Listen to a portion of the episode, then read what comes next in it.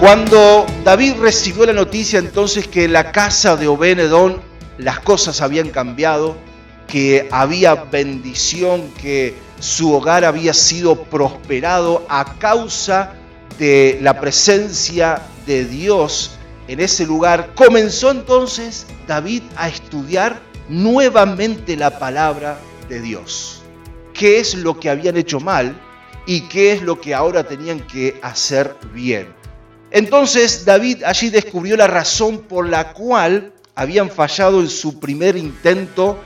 Ellos habían puesto el arca en un carro nuevo con todas las mejores intenciones, pero Dios había dicho que el traslado del arca era sobre dos varas y luego cuatro levitas tenían que cargar las varas con el cofre y con el arca sobre sus hombros.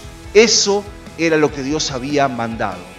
Entonces, cuando nosotros hacemos las cosas a nuestro parecer, seguramente vamos a fallar. Pero cuando hacemos las cosas según Dios, siempre vamos a tener bendición y vamos a tener éxito.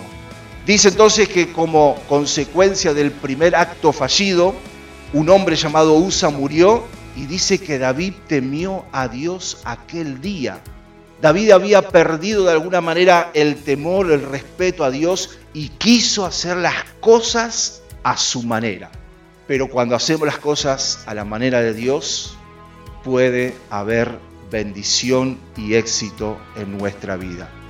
Entonces David, al escudriñar las escrituras, su razonamiento intelectual tropezó con elementos indispensables para trasladar el arca de un lugar a otro, que son los elementos que tal vez nosotros también necesitamos para que el Espíritu Santo se manifieste en nuestra vida.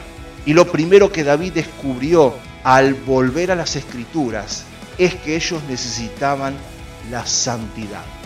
Y David descubre que no podían llevar el arca sin santidad.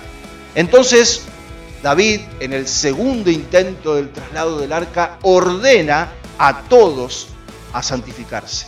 No podemos entonces atraer el Espíritu Santo a nuestro corazón si nosotros no nos comprometemos a tener una vida de santidad con nuestro Dios. Querer vivir una vida que agrade a Dios es la mejor decisión que podamos tomar.